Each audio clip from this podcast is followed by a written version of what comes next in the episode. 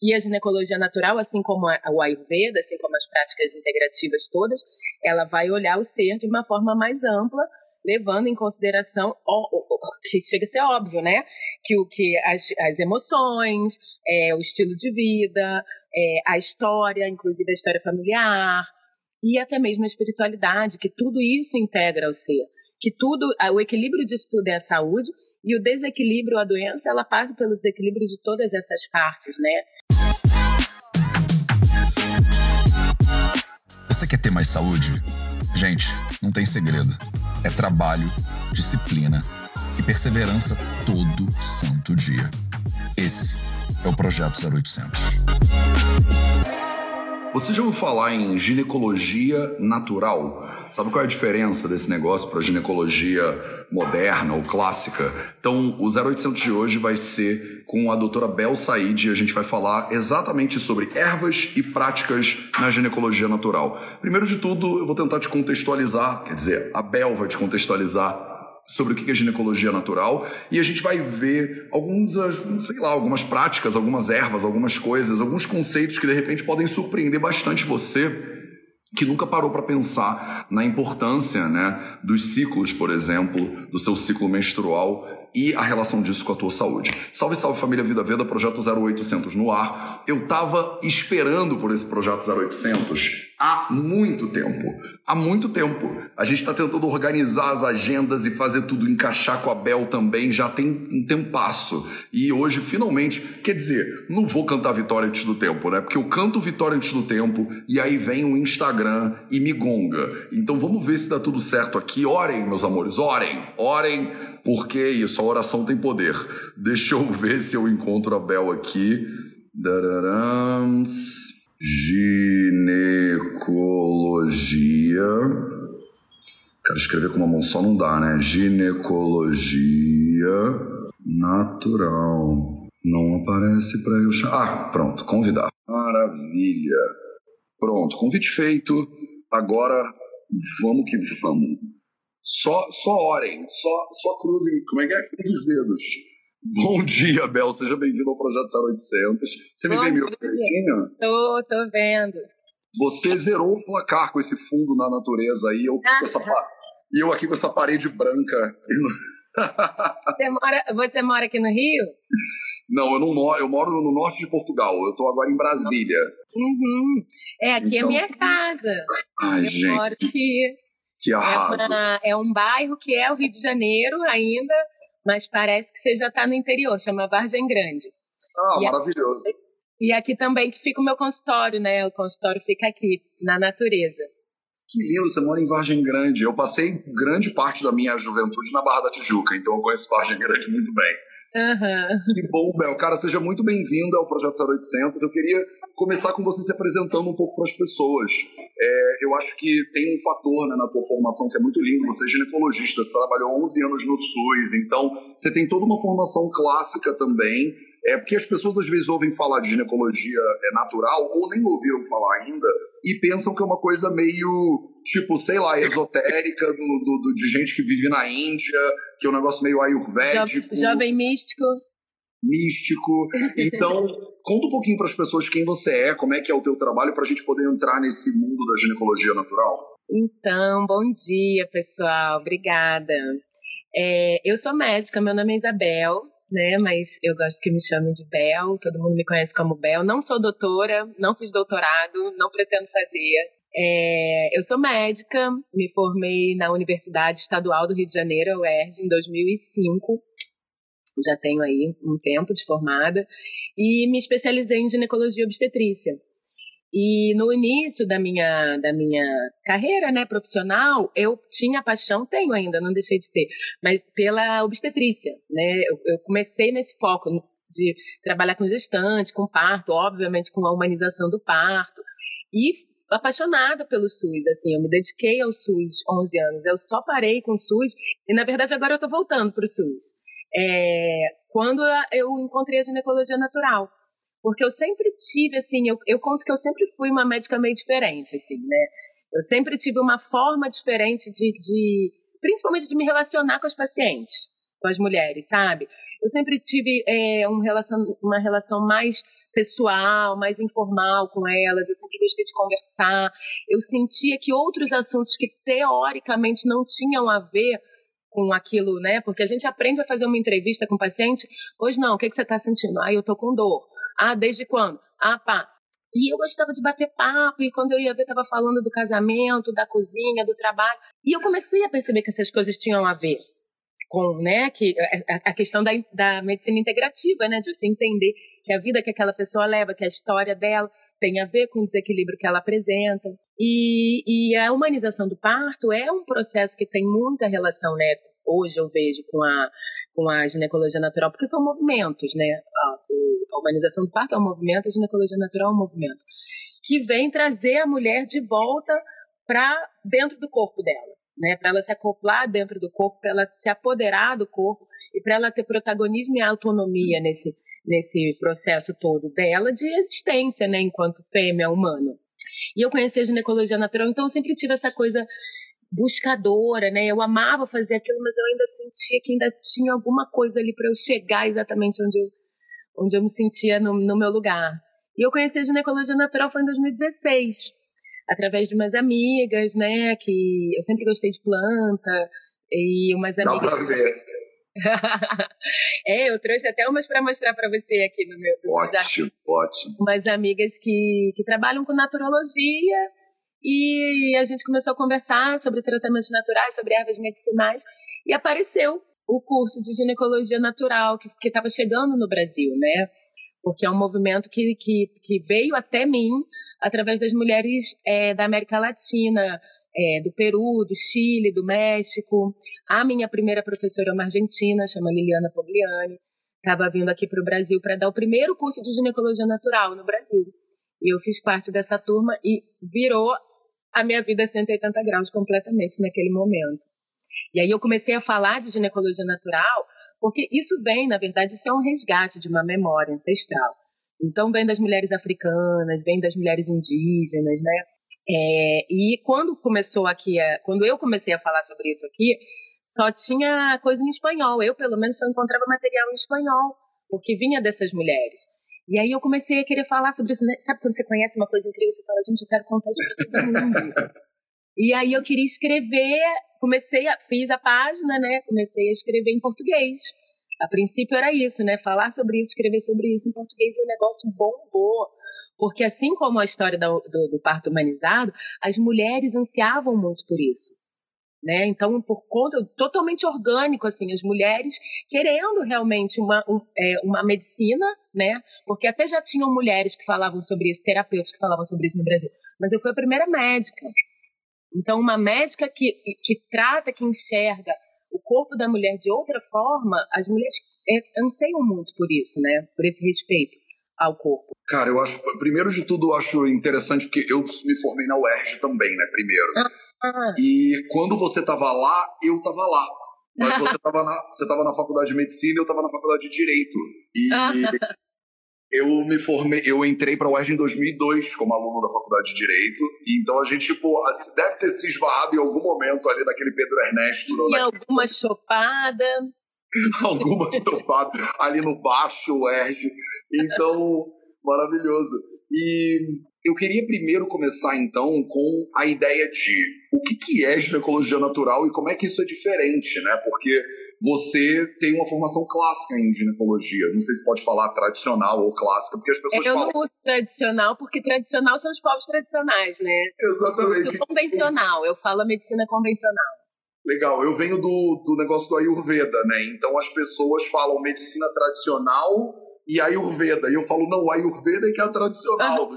Uhum. A gente chama a medicina que as pessoas chamam de tradicional, a gente chama de medicina moderna, né, no, lá na Índia. Então, ocidental, né, também a medicina. Às vezes ocidental, mas ela está no Ocidente, está no Oriente também, né, é. né, então usa muito moderna. Mas como gineco, né, o que, que você viu de diferente do que você aprende na ginecologia natural? É, quais são as diferenças básicas, Bel?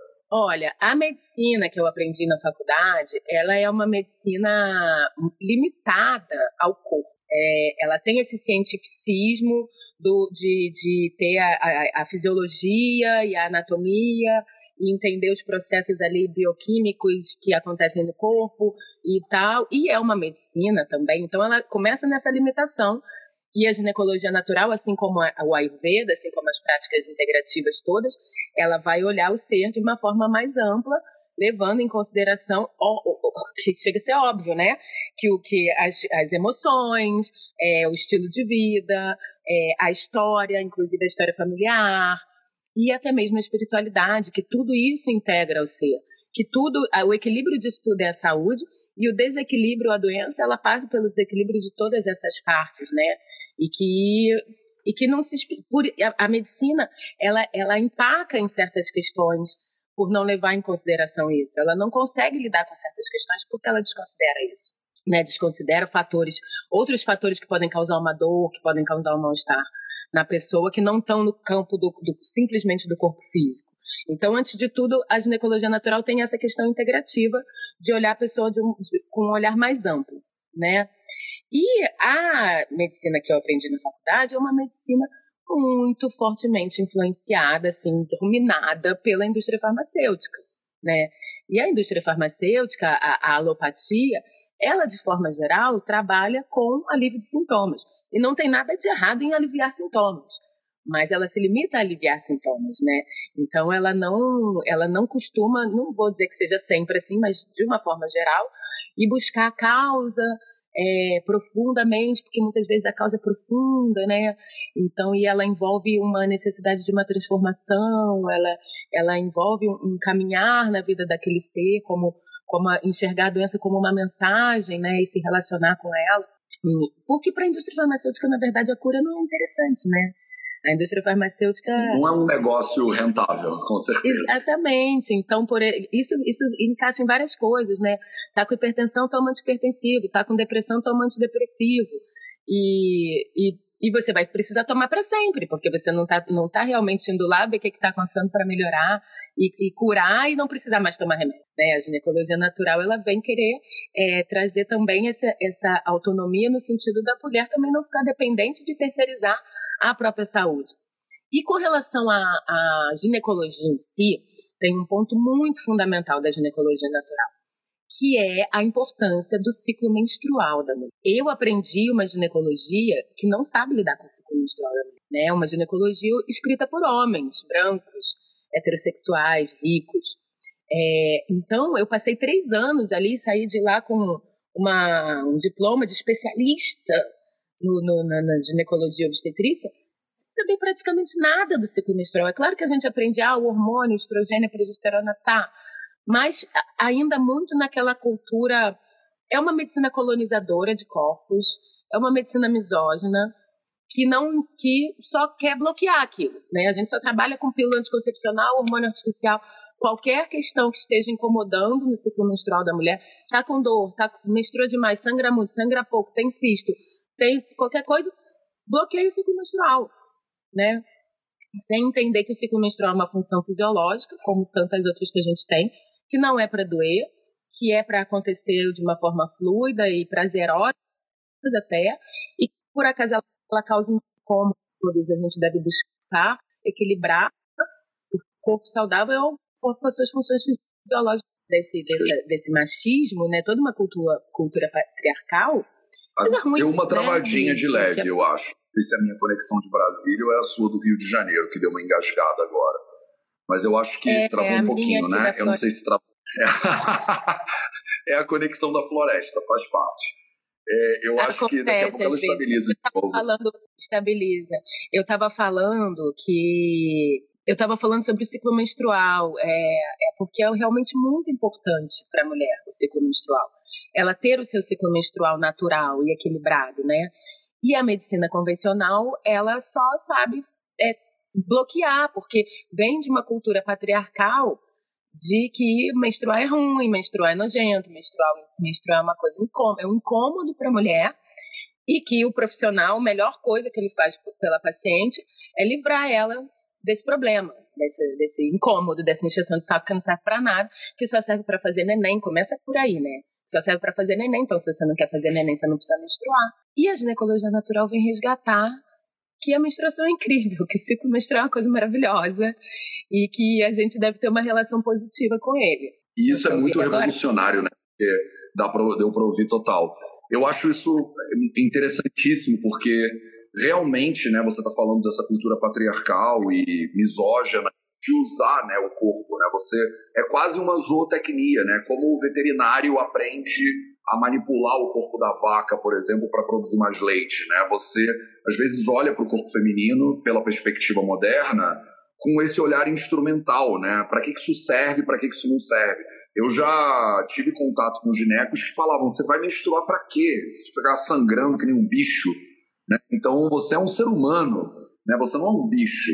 Então você não precisa, você menstrua quando quer engravidar, depois para aquilo ali, porque para quê? Você vai ficar, né, é, esse negócio aí meio de animal, né, do meio da floresta. Então tem também essa dicotomia do que é muito na nossa cultura, às vezes até judaico-cristã, do, do elevado e do inferior, né? Da coisa do o anjo não menstrua, né? E você, essa coisa suja do inferior, do bicho e tal e tal. Então você tem que se elevar, né? Para longe do seu animal, né? Que você é. E eu acho que esse resgate que vocês promovem é muito enlouquecedor para muita gente, né? Porque a pessoa pensa, cara, como é que eu não tenho isso? Ela tá te ouvindo agora falar, com certeza tem mulheres aqui na live de mais de 400 pessoas que estão ouvindo você falar e, e pensam assim: eu ouvi a vida inteira que menstruar não era bom, eu senti dor a vida inteira. E aí eu quero antes, eu quero entrar em outros temas com você, mas antes eu gostaria de te ouvir falar um pouquinho sobre nessa linha que você está trabalhando, que é por que, que os ciclos, né, de forma geral, são dados e são sinônimo de problema, né?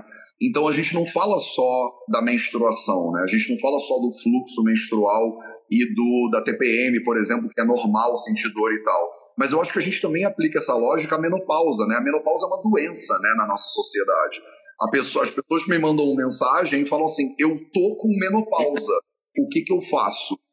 E aí eu, que não tenho, eu não sou ninguém na fila dessa padaria, eu falo, você não tá com menopausa. Menopausa não é uma doença. Menopausa é como a menarca, você não, você não pega uma adolescente e fala assim, tadinha, tá com menarca, vamos medicar ela para ela não passar por esse processo de transformação hormonal. Então, fala um pouquinho, Bel, sobre por que que a gente decidiu que todos os processos naturais femininos são problemáticos, né? São doenças. E tem uma solução para isso?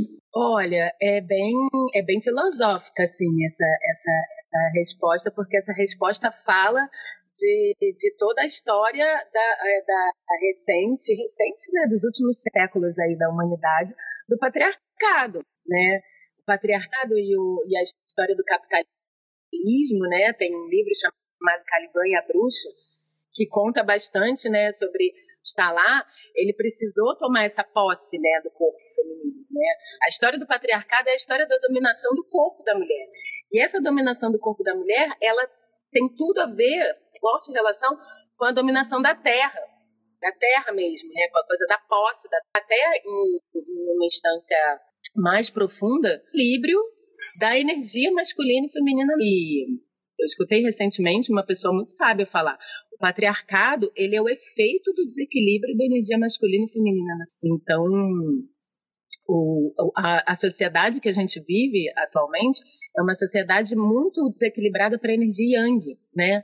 A energia de construir, a energia do dinheiro, a energia do, do manifestar, a energia da matéria, a energia yang, que não é ruim, né? Mas ela está desequilibrada. Tem um desequilíbrio da a energia yin, ela é, ela está faltando na, na sociedade e eu vejo essa relação com com o cuidado com a terra mesmo porque se você parar para pensar, é uma, é, uma, é uma imposição de uma linearidade é, que diz respeito aos ciclos. A história da, da, de, de falar que o ciclo menstrual só serve para fazer neném não é verdade. O ciclo menstrual ele permite à mulher viver a experiência cíclica, que é a experiência in, é a experiência cíclica, né? E o, o, o homem, no sentido né, de ser humano, ele não respeita o ciclo da Terra também né? Ele vem com a monocultura, que quer explorar ao máximo, é uma exploração, né? Explorar ao máximo a terra com a monocultura, que ela mata a terra. Então, essa coisa de não respeitar a ciclicidade da mulher, ela é uma exploração do corpo da mulher. Né? Ela, ele quer uma produtividade máxima da mulher. é uma exploração do corpo. E a história das mulheres é, sentirem-se mal na menstruação, sentirem dor na menstruação, ela começa muito aí, exatamente por uma má relação, história de odiar, menstruar, ela está inconscientemente ligado a odiar ser mulher, né? Então é uma coisa que a gente carrega aí das nossas Não, tá travando um pouquinho, tipo, a imagem não tá é, indo junto com a voz, mas pelo menos o teu áudio tá chegando para mim 100%. Trava Ai, um pouquinho, que... mas eu acho, pra, eu acho que dá para te ouvir bem. Deu para você entender a filosofia um pouco? Super deu para eu entender. Obrigado pelo, pela aula. E eu, eu quero que a gente entre na questão das ervas e das práticas também, para ficar mais concreto, mas eu acho importante dar essa, esse panorama primeiro, né? Então, eu quero terminar a live falando um pouco mais sobre né, a medicina moderna, mas eu agora queria te perguntar um pouco desse lugar, né? De é, homem branco, hétero, carioca, né? Por cima, que, pelo amor de Deus. É, como é que a gente e eu, eu acho que é um aprendizado importante, porque podem ter outros homens ouvindo, e a gente está numa live de ginecologia é, natural, tem um papel pra gente no meio desse, desse desequilíbrio que você apontou? Ou é tipo fogo nos homens mesmo e vamos botar, bota todo mundo na fogueira? Claro que não. Claro que não, não é fogo nos homens, não. Eu, eu vejo esse, esse, esse respeito da ciclicidade um grande ponto, né? Um grande ponto para os homens que também são heterossexuais e, na verdade, até os homens homossexuais, né, que relacionam com mulheres, homens que se relacionam com mulheres, mesmo que não seja sexualmente, né, todos os homens se relacionam com mulheres. E, e esse respeito da, da, da, ciclicidade é uma coisa fundamental. Valorizar isso, compreender que a mulher não é a mesma em todos os momentos, né, que ela... Eu sinto isso, isso um ponto bastante importante, né, de, de honra a, a essa energia a essa energia feminina da ciclicidade. Isso é um ponto que já ajuda bastante. Eu acho que a gente tem muito que aprender, né? Tipo, bom, nós homens temos infinitamente que aprender, mas eu acho que a sociedade também, né? Nessa direção que você está apontando de transformação, de mais equilíbrio, porque realmente parece que a gente veio os últimos centenas de anos nessa direção. E é difícil, né, você virar um transatlântico quando a cultura inteira, o país inteiro é construído com base em exploração, em abuso, em violência, né?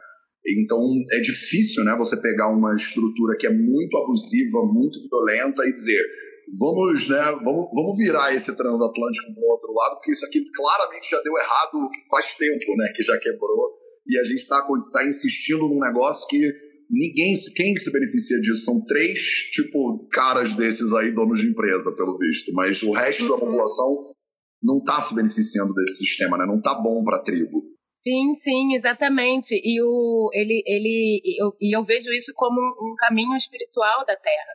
Né? A gente está passando agora por uma por uma travessia espiritual muito forte, né, e que poucos lembram, né, que tem a ver com a nossa relação com a Terra. E, e essa relação com a Terra, a Terra é uma mulher, né? Então, o respeito à terra e o respeito ao corpo da mulher, eles são muito semelhantes, assim. Então, essa cura da energia feminina, é, eu enxergo como sagrado feminino, a cura da energia feminina, e a energia feminina está nos homens, está em tudo, né? Eu sinto como caminho realmente da, da, da transformação planetária. E claro que ela se manifesta mais no corpo da mulher. E, mas é um caminhar aí que a gente vai ter bem, bem longo aí. Mas eu sinto que esse despertar, essa volta, da, essa volta das próprias mulheres, curarem o feminino nelas, por, pelo corpo, né? Porque a gente está tá aqui vivendo uma experiência encarnada no corpo. Passa pelo corpo da mulher. Então, a ginecologia natural, ela fala do corpo da, da mulher, fêmea, da, da, do corpo que sangra, do corpo que cicla, do corpo que ovula. É, então, a, as próprias mulheres é, é, eu acho que antes, né, as próprias mulheres voltarem a isso.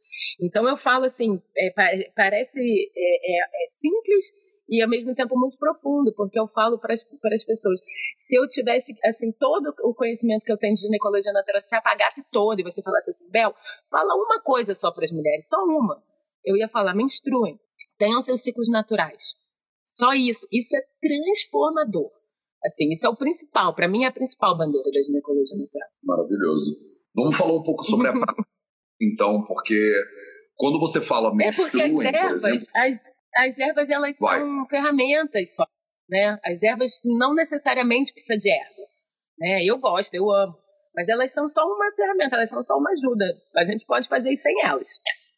Então vamos começar a falar sobre essa prática um pouquinho. É, porque você falou, por exemplo, quando você fala menstruem, eu tenho certeza que tem mulheres que pensam, por um lado pensam, Bel, mas vou menstruar como se dói muito e é insuportável e eu tenho que tomar buscopan, seja lá o que for. E outras mulheres com certeza vão falar, tá aí eu que não menstruo mais, por exemplo. Já passei pela é... menopausa ou fiz uma anatomia, por exemplo. É, não e aí, eu não, eu não tenho o feminino também se o útero já foi, claro por exemplo? Tem. tem o feminino, tem o feminino e, tem, e continua sendo cíclica. Eu vi algumas mulheres falando, mas e a menopausa, né? A menopausa é um ciclo também. E a questão da reposição hormonal, de tratar a menopausa como doença, de não, de não, de não é, honrar esse ciclo, de não viver esse ciclo é, de uma forma positiva, é também né, uma, uma, uma medicalização disso e o não respeito ao ciclo que é a menopausa, né? A mulher na menopausa, a mulher que por acaso por uma ceru, ela continua sendo cíclica, né? A energia feminina é a energia da ciclicidade, né? Sem útero, sem ovário, continua sendo cíclica, é a energia feminina. E, e aí a, a, prática das ervas, a, a alimentação, o Ayurveda tem tudo a ver, tudo a ver.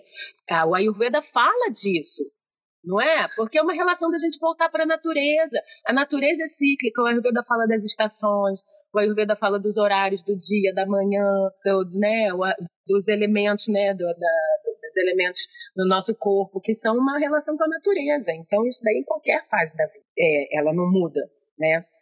Essa coisa que eu falo de menstrua é porque isso é uma coisa muito forte na, na, nossa, na nossa cultura, devido a essa medicina alopática, de tirar isso das mulheres né? Mas é, vale para qualquer idade. Mas quando e pessoa... as ervas medicinais, as ervas medicinais, o que tratasse com as ervas medicinais, ela, além das ervas terem a propriedade que elas têm, né? A erva é anti-inflamatória, a erva é bactericida, ela é mais do que isso. Porque ela tem um, um, um campo, ela traz um campo, ela tem uma fitoenergética, ela traz uma outra relação com o, o seu próprio corpo, com o seu próprio autocuidado, que é um resgate para a natureza também.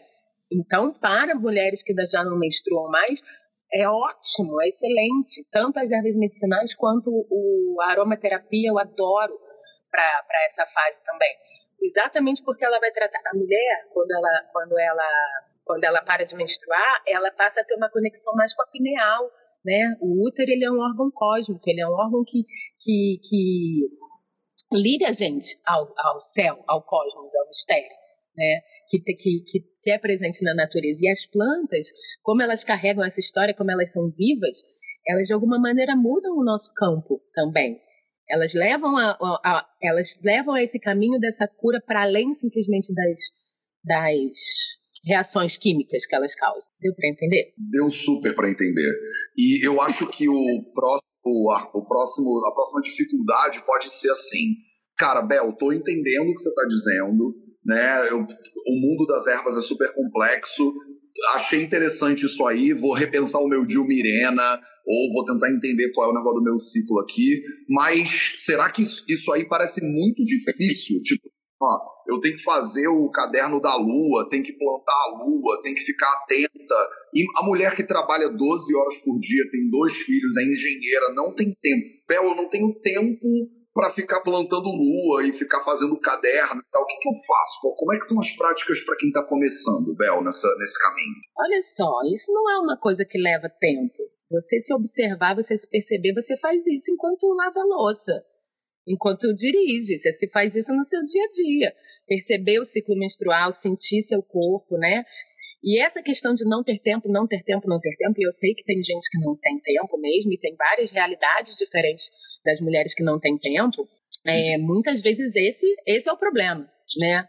Porque plantar a lua leva um, cinco minutos, né? A mandala tem uns cadernos aí que são super cheios de colorido, cheios de não sei o quê. Não tem nada contra, acho lindo, mas tem mandalas super simples que você preenche em um minuto do seu dia. Você só vai escrever lá como você está se sentindo hoje em duas palavras. E aí a mulher que diz fazer um chá, fazer um chá demora, gente. Entendeu? fazer um chá, você bota uma água para ferver, em cinco minutos você tem um chá na sua mão. A mulher que diz que não tem tempo para isso, né? Se ela não está, na verdade, protelando, porque se ela quiser, ela tem, né? Porque se a gente parar para pensar, a maioria das pessoas fica bastante tempo no, no, no Instagram de bobeira, bastante tempo no, no, WhatsApp mandando figurinha, bastante tempo vendo série, mas não tem tempo de, de fazer isso. Mas eu sei que tem gente que não tem mesmo, eu sei que tem várias realidades. E muitas vezes exatamente é isso que está deixando a pessoa doente. Se você não tem cinco minutos para fazer um chá, se você não tem cinco minutos para parar um pouco, respirar, ouvir seu corpo por cinco minutos, então talvez esse seja o problema, muito possivelmente é isso que está te adoecendo e vamos tentar ver aí se a gente consegue resolver isso, né? Se a gente consegue passar a ter tempo para cuidar do nosso bem mais precioso, que é o nosso corpo, né? Que é só, só com ele que a gente consegue realizar qualquer outra coisa, qualquer outro sonho. É, eu brinco que se a pessoa não tem cinco minutos, ela devia criar dez. Uhum. É, é, o que você está dizendo, né? Às vezes o, o problema é exatamente que você não está dando prioridade, né? Não está parando para olhar. E se eu pegar o celular da pessoa e for lá ver o tempo de tela, tem um monte uhum. de tempo que a pessoa está uhum. usando com outras coisas que de repente não estão levando ela para o lugar que ela quer estar, tá, né? É porque a gente fala, as mulheres às vezes vêm com esses argumentos se referindo com razão a, a mulheres que têm situações sociais diferentes das nossas tá? E sim, são situações que, que, que, são olhadas de outras formas, mas assim, é muito errado, muito errado quem diz que a ginecologia natural é elitista, que a ginecologia natural é coisa para a classe média, que a ginecologia natural não se encaixa nas periferias, ela se encaixa sim e muito. Isso é a mesma conversa que você deve escutar sobre alimentação. Que a alimentação uhum. vegetariana é gourmet. Não é nada. Não é nada. A alimentação vegetariana é deixar de comprar um monte de industrializado e comer legumes. E as pessoas, a não ser quem é miserável, quem passa fome, mas as pessoas, mesmo que tenham um salário baixo, que um dia vão no mercado, elas podem fazer essa escolha. Elas só precisam de informação. A ginecologia natural é sobre você plantar o seu vasinho e ter ali o seu remédio. Entendeu? Eu trouxe aqui uma das plantas que eu trouxe para mostrar para vocês, gente. É isso aqui, ó. Sabe o que é isso? Uma salsinha. A salsinha é uma planta medicinal. Você pode fazer um chá dela se você tiver com cólica. Ela trata cólica pode fazer um banho de assento com ela se você tiver com candidíase, ela trata candidíase. O alho trata candidíase. A ginecologia natural é sobre isso. Então, ela cabe sim para as classes sociais mais, menos privilegiadas que a nossa. A questão do tempo, né, de gerir o tempo, é, é diferente, sim, mas a relação com o sangue menstrual, a relação com o próprio coletor, que é mais barato você ter um coletor do que você todo mês comprar absorvente descartável. E, assim, Vamos combinar que a maioria dessas 450, 60 mulheres que estão nos vendo aqui são mulheres que têm condição sim de fazer essas escolhas, né? A nosso público, a maioria são de pessoas que têm condições de fazer essas escolhas. Então, é, nós que temos condições, nós temos obrigação de fazer boas escolhas, porque isso reverbera para todos, né? As escolhas que eu faço aqui, elas influenciam a moça que limpa a minha casa. A moça que, que limpa a minha casa, quando ela chegou aqui, ela cozinhava com caldo quinor, eu comecei a falar para ela sobre temperos naturais e ela certamente mudou a alimentação da família dela. Entendeu? Ela vê, é, isso reverbera para as pessoas. A gente não pode ficar. Isso são muitas vezes são desculpas que a gente dá para a gente mesmo. Para seguir nessa sociedade. Porque essa sociedade que vende pílulas mágicas, ela só se mantém porque tem gente querendo comprar. Não quer mudar a vida e, e, não, quer, e não quer lidar com a consequência. Então, eu levo uma vida, um estilo de vida péssimo, eu me alimento super mal, eu não me exercito, e aí quando eu tenho um problema de saúde, eu quero um médico que me dê uma pílula. Né? As, as pessoas querem isso também. A, realmente, a, a, medicina, as ciências como a ginecologia natural e como a Ayurveda, eles convidam as pessoas para uma transformação que não é todo mundo que quer, mas ela realmente é, é, é, é realmente efetiva, né? É que eu acho que a gente não é educado para querer isso. Você tocou num ponto Sim. que é importante, a coisa do imediatismo, né? Eu hum. falo muito nos eu dou é, que não vai ser uma transformação de sete dias no Instagram, entendeu? Você tá, tem que dedicar tempo da tua vida, mas as pessoas vêm para o negócio, elas, desse final de semana eu dou um workshop de final de semana, por exemplo, que agora eu estou rodando o Brasil para dar ele. Cara, nesse final de semana eu quero transformar minha vida 100%. Ou então a pessoa fala, doutor, eu, doutor, eu tô com esse problema aqui, resolve. E a pessoa tá Exatamente. tá meio delegando para eu resolver o problema da vida dela. Eu falo assim, eu posso te ajudar, mas vamos junto, pelo menos. Porque uhum. senão você me dá teu estômago e eu cuido dele, e depois eu boto ele de volta. Então, você falou muito da visão da ginecologia, do, é, do tratamento sintomático. E tem outro padrão também que eu vejo, que eu acho que a gente precisa entrar um pouquinho quando a gente fala de práticas e ervas, que é o tratamento sintomático por um lado e o tratamento cirúrgico por outro, né? Porque eu já recebi muitas pacientes que dizem: olha, o seu mioma ele está num ponto que ainda não dá para operar. Então espera, não precisa fazer nada. Continua fazendo tudo o que está fazendo e espera que daqui a pouco ele vai virar bola de beisebol e aí a gente consegue tirar ele, entendeu? Então eu vejo muito na neurologia, às vezes também em outras áreas da, da medicina, que é tipo assim, não tem o que fazer ainda com essa esclerose múltipla do jeito que ela tá. Espera que aí ela vai continuar evoluindo. Aí a gente entra com a medicação, tipo, porradinha. Então, é, fala um pouquinho isso, porque eu acho que tem muitas mulheres que estão aqui perguntando sobre endometriose, sobre mioma. É, tem caminhos, Bel, para tratar essas doenças na ginecologia natural? Com certeza, com certeza. E assim, alguns casos são cirúrgicos, sim, tá? Eu não sou contra cirurgia. Eu não sou contra nem remédios alopáticos, de jeito nenhum. Eles são bons, eles são super bons. É, que bom que eles existem. Mas eles é que deveriam ser chamados de medicina alternativa, né? Quando a gente não consegue resolver. Exatamente, quando a gente não consegue resolver de outras formas.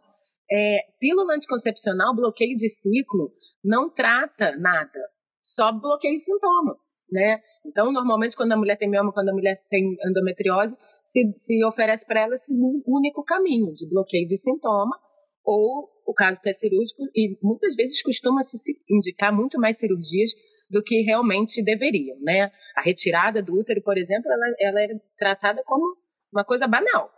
Ah, e o útero já tem 42 anos, já teve filho, vamos tirar esse útero, como se fosse uma coisa banal.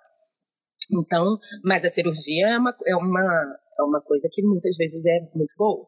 Mas a ginecologia natural, ela trata todas essas questões com, primeiro, com esse reequilíbrio do, do, do corpo de uma forma geral, né? É, que é o que faz também o Ayurveda, e com as ervas medicinais. Então, é uma pergunta que muito vem muito, né? É, que a gente combinou aqui de falar sobre ervas e a gente está aqui falando mais sobre a ginecologia natural, mas não tem problema. Se você quiser, a gente até combina outro dia para falar mais especificamente sobre ervas. Podemos, eu acho que esse Mas é legal. Importante, Bel. É, mas é legal ter essa introdução antes de falar de ervas, porque as pessoas, é, muitas vezes, porque são treinadas a isso, tá? Elas têm uma visão é, escolarizada e alopatizada do que erva que é boa para cólica, que erva que é boa para cisto de ovário, que erva que é boa para endometriose. Então, é, é como se você estivesse dando um remédio, só que um remédio natural. Então, vou falar aqui que eu trouxe, por exemplo, aqui uma erva muito maravilhosa, que é muito conhecida na ginecologia natural, que é a artemisia. Né? A artemisia, ela é conhecida como a erva da mulher, ela é uma erva anti-inflamatória, ela é uma erva que trata o, o útero, ela é uma erva para o útero. Embora ela tenha outras funções, inclusive ela está sendo estudada até mesmo para o Covid, porque ela é, é vermífuga, né? É, ela é uma erva para tratar as questões femininas. E então aí a, a, mulher vai falar assim: ah, eu tenho endometriose, então eu posso tratar com artemisia? Eu falo, sim, a artemisia é ótima para endometriose. A, a ginecologia natural, eu, né, cada vez mais estou caminhando para não me apegar tanto a esses diagnósticos. E as medicinas orientais, elas também não são muito apegadas aos diagnósticos, né? Elas entendem que a mulher tem um desequilíbrio naquela região e que a gente vai tratar ali de reequilibrar, não difere tanto um tratamento de endometriose para um tratamento de mioma, para um tratamento de cólica sem causa aparente, né? E, e, ele vai passar necessariamente, não adianta você ficar tomando artemisia sem você ir na, na origem da questão. Porque senão você não, não, não, vai funcionar, pode, vai, vai aliviar a mesma coisa, você vai ficar ali enxugando gelo. Então, é, a gente tem que olhar para as causas emocionais, também, né? A mudança alimentar ela é mandatória, né? A prática de atividade física não existe saúde sem movimentar o corpo, não existe, né? E olhar para a sua relação com aquilo, o que que me adoece, né? O que está me causando dor no meu útero? Muitas vezes são histórias de traumas, são histórias de, de violência obstétrica, por exemplo, no parto, histórias de abusos, histórias de opressão, é, família, de, de muito, muito opressora. Tem muitas histórias, histórias que a mulher passou e que ela precisa voltar para aquilo, sabe, para olhar para aquilo e curar aquilo. Pra... É, é multifatorial. A maioria dos adoecimentos crônicos são multifatoriais, então a gente tem que tratar também como equipe multidisciplinar. Agora, especificamente sim do sintoma, tá bom, vamos ficar nessa filosofia, porque eu sofri abuso quando eu era criança, porque a minha mãe não sei o quê, porque a história das minhas ancestrais. Tá, mas eu tô sentindo dor agora. E sim, a Artemisia trata a dor, né? Funciona. As ervas medicinais, elas funcionam. Elas aliviam dor, elas diminuem o sangramento, elas equilibram o ciclo menstrual, elas reduzem os focos de endometriose, tá? Elas funcionam. Isso é importante também saber. A fitoterapia, ela não é um misticismo. A fitoterapia é uma ciência, as ervas são comprovadas cientificamente e a gente, a gente recebeu toda uma lavagem cerebral para passar a não acreditar nas ervas. Quem não acredita nas ervas não acredita na história do mundo. Porque a gente só chegou onde a gente chegou graças às ervas, né? Na história toda da humanidade, a gente, o ser humano, usou as ervas como seu alimento, como seu remédio, como seus ritos, como seus rituais espirituais, né? Sempre foram as ervas e elas funcionam. Né? E são a base então, da interna também, né? Então, você não teria uma aspirina se não tivesse uma árvore que tem a casca lá da árvore, onde tem lá o ácidozinho dentro da casca da árvore. Então, a diferença é uhum. é que você pode comer a cúrcuma que você planta num vaso na tua casa, ou você pode tomar a cápsula da curcumina, que aí dá para patentear, dá para vender caro.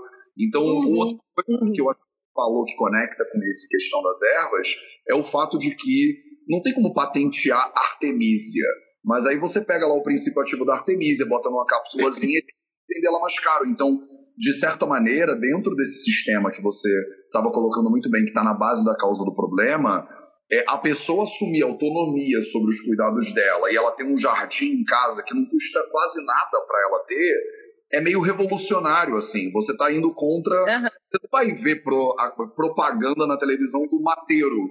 Né, o mateiro dizendo compre aqui comigo sua artemisia, porque não tem, não tem grana ali em volta, entendeu? Então Exatamente. tem todo um sistema por detrás dessa desconfiança que você está dizendo. Tem todo um sistema por detrás de você tomar aspirina, mas você não tomar o chá da casca da árvore que da onde veio a aspirina. Sim, e, e, e a gente falar, até aqui no Instagram, a gente tem que tomar muito cuidado para falar. Né? Por exemplo, a que eu falei, nossa, várias mulheres que falaram sobre o hálito tiveram é, sanções aí do Instagram, punição, e, e, e, a própria outros profissionais começam a cair em cima, que isso é um absurdo, que isso é uma responsabilidade, né, e que não pode. O alho é mesmo, o alho é o problema. Exatamente. O alho é um grande problema. Exatamente. É, a gente não pode falar sobre alho, que senão o Insta vai gongar a gente. Acho que se a gente fizer uma live inteira sobre pectina e hidroxicloroquina, vai, dar de, vai ser de boa. Mas a artemisia é. Tome cuidado com a artemisia. Eu tenho uma paciente, eu tenho uma paciente que fala assim: eu tenho, as minhas amigas às vezes ficam me perguntando por que, que, eu, por que, que eu confio tanto nas ervas. Eu pergunto para elas, vocês que confiam muito na alopatia. Não sei que confiança toda essa que vocês têm na alopatia. Ela uh, compreende que, que né, a gente toma as cápsulas ali, muitas vezes também sem saber o que, que é, e baseado em estudos científicos, enfim, isso é outra filosofia, né, do cientificismo também, que tem, né, ah, isso não tem comprovação científica, como se só existisse uma ciência, né, porque então a sabedoria popular ela não é válida, né? Existem outros conhecimentos também. Realmente isso é um conhecimento popular e, é, e que, e que a gente está vivendo uma, uma era que, que limita né, a validade de certas coisas a ela estar tá enquadrada dentro de, de enquadrada dentro de um protocolo que muitas das questões do feminino nunca vão se enquadrar. Né? O plantar a lua, que várias mulheres aqui falaram, é uma coisa assim que, que, que é incrível e que dá muito benefício para a saúde menstrual e que nunca um estudo científico vai provar isso. Sabe? não tem nem ferramenta, né? Não tem como. A, a, eu acho que as pessoas perderam a noção do para que, que serve né? uma hierarquia de evidências. Você está testando se o paracetamol, que é uma droga hepatotóxica, ela deve ser aplicada no caso, se ela é melhor do que placebo ou não. Mas as pessoas ficam, mas brócolis foi testado no duplo cego, randomizado controlado não precisa, brócolis não precisa. E o grande isso. É hepatotóxico, você não vai matar um e ser humano. Grande problema, e o grande problema é você achar que só pode ser falado aquilo que foi provado, né? Porque é, o fato, é, a ausência de. Como é que é que fala? Tem um médico que fala: a ausência de evidências não é evidência de ausência. Então, não foi provado que aquilo é, é verdade, não significa que seja mentira. Entendeu? Isso é muito louco. Mas, Bel, continua. Você estava num fluxo aí falando das ervas. Que outras ervas que você acha que você mais recomenda para as pessoas para problemas comuns que você vê de ginecologia? Olha, eu trouxe algumas aqui que eu colhi aqui do meu jardim. Eu tenho um jardim lindo, não eu escolhi morar bem grande. Colega, não precisa maltratar o colega da live, entendeu? Olha só, qualquer pessoa que mora num apartamentozinho no centro da cidade pode ter também. Pode ter no vasinho, na, na, na janela. É completamente possível. E essa coisa de plantar, ela é muito curativa. Ela é algo que a gente está precisando resgatar também, né? Porque a gente também adoece porque a gente está se afastando da natureza, na cidade, no concreto, sem ter uma plantinha na nossa janela. Isso é uma, um fator adoecedor também. Então, isso também é curativo. Vamos olhar para essa pessoa, então, do jardinzinho do centro da cidade. Quais são, tipo assim, as cinco ervas que você acha que todo mundo poderia plantar, Bel? Dá para falar um pouco? Olha, olha só de, a, a, questão do, do plantar no, no, no, jardim, aí já é aula de plantar, que é Nath Miguel, né, dá melhor do que eu, né? Sigam Nath Miguel aí, minha mestra da plantação, que dá melhor do que eu. É, algumas plantas, elas se dão bem em um ambiente de menos sol, é, e aí depende de onde você mora, onde que bate sol, se é um lugar mais úmido, se é um lugar mais seco, né? Mas é, é possível, né? Você pode fazer uma jardineirinha, assim, porque elas gostam de viver juntas, né? Então, por exemplo, ah, esqueci de pegar o orégano. O orégano, por exemplo, tem aqui, mas eu não vou levantar agora para pegar, esqueci dele. O orégano, por exemplo, ele é fácil de, de, de, você cultivar dentro de casa. A babosa é fácil de você cultivar dentro de casa. E são plantas ótimas, né? O orégano ele é bom para cólica, o orégano fresco mesmo, plantado. Ele é bom para cólica, o chá dele. Ele é bom para candidíase, tanto chá quanto banho de assento, de orégano. Eu tenho buscado, eu trouxe aqui é, umas plantinhas que a gente usa muito na ginecologia natural. Esse daqui é o gerânio, por exemplo. O gerânio já não é uma planta tão fácil, mas ele é uma planta muito, muito do feminino também, que trata muitas questões femininas. É super cheirosa. Algumas pessoas conhecem o gerânio. Ah, eu tenho gerânio que é um gerânio diferente, que é um gerânio de jardim, que dá uma florzinha. Esse daqui, ele não, ele é muito difícil florar. Ele até flora, mas aqui no Brasil é muito difícil. É, é dele que sai o óleo essencial de gerânio. Ele é super cheiroso. Ele é muito bom para cólica, ele é muito bom para TPM, ele é muito bom para imunidade. E outro também que a galera conhece muito é a sálvia, tá? Mas a sálvia é, por exemplo, uma erva muito boa para sintomas da menopausa ela também é boa para cólica, ela também é boa para questões como endometriose, para questões como miomas. Ela é uma erva muito poderosa. Eu estou falando aqui muito rapidamente de cada erva. Mas essas ervas, essas ervas, como por exemplo o gerânio, a lavanda, a camomila, a calêndula, eu amo essas ervas. Só que essas ervas são ervas mediterrâneas, elas são europeias. Então a Nath brinca, dá para você cultivar elas no Brasil? Até dá, mas elas são igual o suíço, no carnaval, daqui no bloco de rua aqui de Salvador, entendeu? Ele até vai, ele até sobrevive, só que ele tem que ficar besuntado de protetor solar, chapéu, tem que parar de tempos em tempos na sombra, tomar uma aguinha, tal, tem que cuidar muito bem, senão ele vai ter um treco. E tem outras ervas que elas são igual o baiano no Carnaval de Salvador, que são as ervas brasileiras. Então, eu tenho feito esse estudo, né? Porque a própria fitoterapia que eu aprendi, que eu fiz, uma pós-graduação em fitoterapia na Associação Brasileira de Fitoterapia, ela acaba, né, trazendo esses estudos dessas ervas mediterrâneas. E a gente tá com, é, a gente tá, eu junto com a Nath, a gente está estudando muito as ervas brasileiras, porque são ervas muito fáceis de cultivar aqui. E você encontra elas no meio da rua. Tem uma planta, tem uma árvore que se chama aroeira. É uma árvore brasileira que você encontra no meio da rua, tem ela na Barra da Tijuca, no meio da Avenida das Américas. Tem ela, estou falando aqui no Rio de Janeiro, que é onde eu moro. Tem ela lá no MAN, no, no, no aterro do Flamengo, tá? Então, você não vai ter uma aroeira na sua casa, mas você às vezes na sua esquina tem. É só você conhecer ela. E ela é sensacional. Ela é boa para infecção urinária, ela é boa para candidíase, ela é boa para hemorragia uterina, tanto na forma de chá quanto na forma de banho de assento. Ela é toda medicinal, a casca, a folha, o fruto, que é a pimenta rosa, tá? Tem uma outra também que a gente encontra por aí, que o povo acha que é mato, que, que ela cresce no meio do asfalto, ela cresce no meio de, de, de uma calçada, que é a tansagem. A tansagem, ela faz um, um negocinho assim, ela é bem rasteirinha, ela tem umas antenas. Procura uma foto dela. na, na internet. Com certeza, se você prestar atenção, tem ela por todo lado. Você pega uma muda dela e coloca, se coloca em qualquer terreno, ela se espalha. Ela é um trem. E ótima também para todas essas questões. Ela é boa para vaporizar o útero, ela é anti-inflamatória, ela é boa para cólica. Ela não tem gosto de nada praticamente, então eu como ela na salada, igual alface. Bato ela no suco, suco verde. É, e ela, o chá dela é um chá que é bom para todas essas questões femininas. E homem também pode tomar, né? Um chá anti-inflamatório, é um chá é, antisséptico bactericida, então é bom para infecção urinária. É ótimo. E tá aí por aí. E outra que também tem muito, essa daqui tem muito em lugar de praia. Essa é fantástica. Essa é fantástica, é a erva baleeira. A erva baleeira, se você passa a mão nela, ela é áspera, assim. As pessoas dizem que ela tem cheiro de caldo quinória. Eu não acho, mas eu acho uma ofensa dizer isso pra ela, mas o povo diz. Quem mora em lugar de praia, erva baleeira para tudo quanto é lugar. É, em alguns lugares ela é chamada de Maria Preta. Erva baleeira nasce assim, sozinha, espontaneamente, em tudo quanto é canto. E é uma coisa legal. Você pega uma muda dela de galho, assim, se você encontra ela, você pega uma muda é, dela de galho e já brota na sua casa. Só ter sol, ela não é muito exigente, porque as plantas daqui do Brasil, elas estão é, apropriadas à nossa terra, ao nosso clima, né? E elas também têm uma sinergia com a nossa memória celular. Então, elas também se dão muito bem no nosso corpo.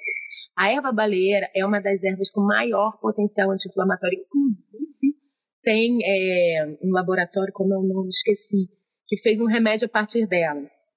Ela é excelente para dor, excelente para dor. Eu uso muito ela para endometriose. Ela é excelente para dor, excelente para cólica, muito anti-inflamatória, tratada para dores é, é, crônicas graves, como reumatismo, sabe? É, como é, traumas mesmo, pancadas. Eu uso muito, eu gosto muito da combinação dela com a mil folhas. A mil folhas não é brasileira, tá? Mas ela não é fácil, não é difícil de encontrar por aí. O chazinho delas duas é tipo assim, melhor que qualquer buscopan, que qualquer, né? E outra brasileira também que eu amo, que eu trouxe aqui, é a cidreira. Clássica. Ela é maravilhosa. O pessoal perguntou de TPM, o pessoal perguntou de é, cólica mesmo. É, ela é boa para dormir, é, né? Todo mundo está sofrendo de ansiedade nos últimos tempos e ela é excelente para isso. Ela não tem nenhuma contraindicação. Ela pode ser usada por gestante, ela pode ser usada é, por criança, né? É, ela pode fazer banho de assento com ela também, pode bater ela no suco, ela é uma delícia, ela é uma delícia.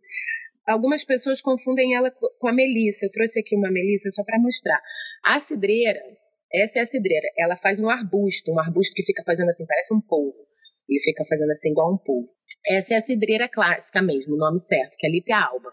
Algumas pessoas é, confundem ela com melissa. A melissa é essa daqui. A melissa também é mediterrânea. E ela, ela, ela faz, ela é rasteirinha. Ela é aquela que cresce rasteirinha assim. As propriedades são iguais, então se você vê, ah, isso é melissa ou é cidreira, tanto faz, porque no fim das contas ela faz a mesma coisa. Tem, também não tem contraindicação, também pode ser usado para gestante, até o cheirinho é parecido. Mas, obviamente, que a cidreira é muito mais fácil de cultivar, né, aqui no Brasil. Então, por mais que você não tenha um quintal que vai caber uma cidreira, você pode colocar uma muda de cidreira em algum terreno próximo da sua casa, sabe? Ou a, alguma vizinha sua pode ter e tá lá, às vezes, dando um monte de folha, e você não, não, não valoriza o, o, poder que ela tem para te auxiliar. E eu tenho trazido muito também essa, essa. Eu tenho até uma aula no meu Insta, tenho uma aula de plantas da cozinha, que Legal. eu falo do gengibre, da cúrcuma, da, do alho, da cebola, do, da salsinha, né? Do alecrim, de várias coisas temperos que a gente tem na cozinha que são medicinais e que a gente pode usar e que se a gente tiver né, com uma cólica, com uma candidíase, com uma infecção urinária, né, essa essa essa cidreira, por exemplo, ela é muito boa para infecção urinária, ela é muito boa para quem tem dor de cabeça no período menstrual e pré-menstrual. E só para não deixar de falar de uma que eu peguei aqui, que eu fui ali e peguei rapidinho uma escutinha, né? Essa daqui é a cavalinha. A cavalinha não é tão fácil de, de, de plantar mas ela é muito, muito, muito boa para infecção urinária. Elas são muito boas para muitas outras coisas, tá? Eu estou falando aqui especificamente para as questões que as mulheres costumam ter mais. Ela é uma das minhas ervas favoritas para tratar infecção urinária. Maravilhoso. Bel, você acha que tem. Vamos eu quero honrar o teu tempo também aqui. A gente pode ir para a reta final. Eu tenho tipo, duas perguntas para te fazer. A primeira é: você acha que tem um lugar para ginecologia natural na formação, por exemplo, de um ginecologista tradicional e no deveria sul... ter, né? Deveria ter, né? Deveria ter, deveria ter esse estudo no, na, na faculdade de medicina. É um completo absurdo não ter esse estudo na faculdade de medicina. A gente, a gente sai no, a gente se forma depois de seis meses, seis anos, médicos é, formados, é, doutrinados, treinados a serem prescritores de remédios unicamente, a trabalharem para a indústria farmacêutica, como se fosse aquela única forma de tratar doenças. Né? Deveria ser obrigação das escolas de medicina se, se, ter uma cadeira de fitoterapia, se ter uma cadeira de. Não se fala sobre alimentação, só se fala sobre nem remédio. vou esse assunto porque isso é tão absurdo que não tem nem como entender, né? Não se fala, só se fala sobre remédio. Então, no mínimo, deveria sim, olha só, é, tem essa e essa e essa e essa forma de tratar. E aí vai ter médico que vai falar, eu gosto de remédio, eu quero ser alopata. Beleza. Agora, você sabe que existem outros, você respeita seus colegas que escolhem outros, você não fica debochando, porque a galera ainda debocha de quem, né? Eu sofro bullying, entendeu? Dos meus próprios colegas. Um monte né? Deveria, deveria muito ter. Deveria muito ter. E eu tenho certeza que vários, vários, vários escolheriam esse caminho. Como eu vejo, assim, muitos médicos que estão se formando, recém-formados, virem me procurar e eu estou gostando muito de ter esse contato com eles, sabe? Porque enquanto eles ainda estão com a cabeça deles aberta, né? Então, sem dúvida que isso deveria estar nas escolas médicas e isso deveria estar no SUS, né? E aí, última pergunta que eu tenho para você é assim: eu tomei, temos dois minutos no Instagram para me cortar eu tomei o poder e botei você de ministra da Saúde. Então, Bel. Deus me Vem, não, Bel, vem comigo, não me larga no poder, não. Você, Bel, agora é a ministra da Saúde do Brasil. O que, que você faz, Bel? Meu Deus, que difícil. ah, que medo. Como é que Olha, a gente eu acho que eu acho que pra gente, eu acho que sem dúvida a política de, de, de educação, né, de, de, saúde pública, ela deveria falar realmente é, sobre sobre isso deveria estar sendo falado nesse momento que a gente está numa pandemia, né? Porque falando sobre realmente a gente cuidar do nosso corpo, a gente fortalecer nossa saúde, fortalecer nosso corpo e nosso espírito, já que a gente está diante né, de, de, de, um vírus que pode nos matar, que, qual é a melhor maneira da gente se proteger dele se não fortalecendo o nosso corpo e o nosso espírito? E como que a gente faz isso, né? Então, sem dúvida que isso deveria ser algo que deveria ser falado nas escolas, que isso deveria ser falado na televisão, que isso deveria ser colocado na internet, como que a gente deve cuidar da nossa saúde, é, mudança alimentar, tem certas coisas que deviam ser proibidas no supermercado, né? E, mudança, e então é a educação, sem dúvida, é o principal para se levar realmente a uma, a uma vida saudável que é simples, só que na verdade ela mexe com a estrutura de poder e com a estrutura do sistema muito profundamente, porque a história da indústria alimentícia, a história da indústria farmacêutica que são né, irmãs siamesas, ela está muito, tá muito no, no, no profundo aí desse sistema capitalista. Então é complexo. É complexo essa modificação, porque inclusive a modificação de uma vida saudável, mas o seu Instagram corta com uma hora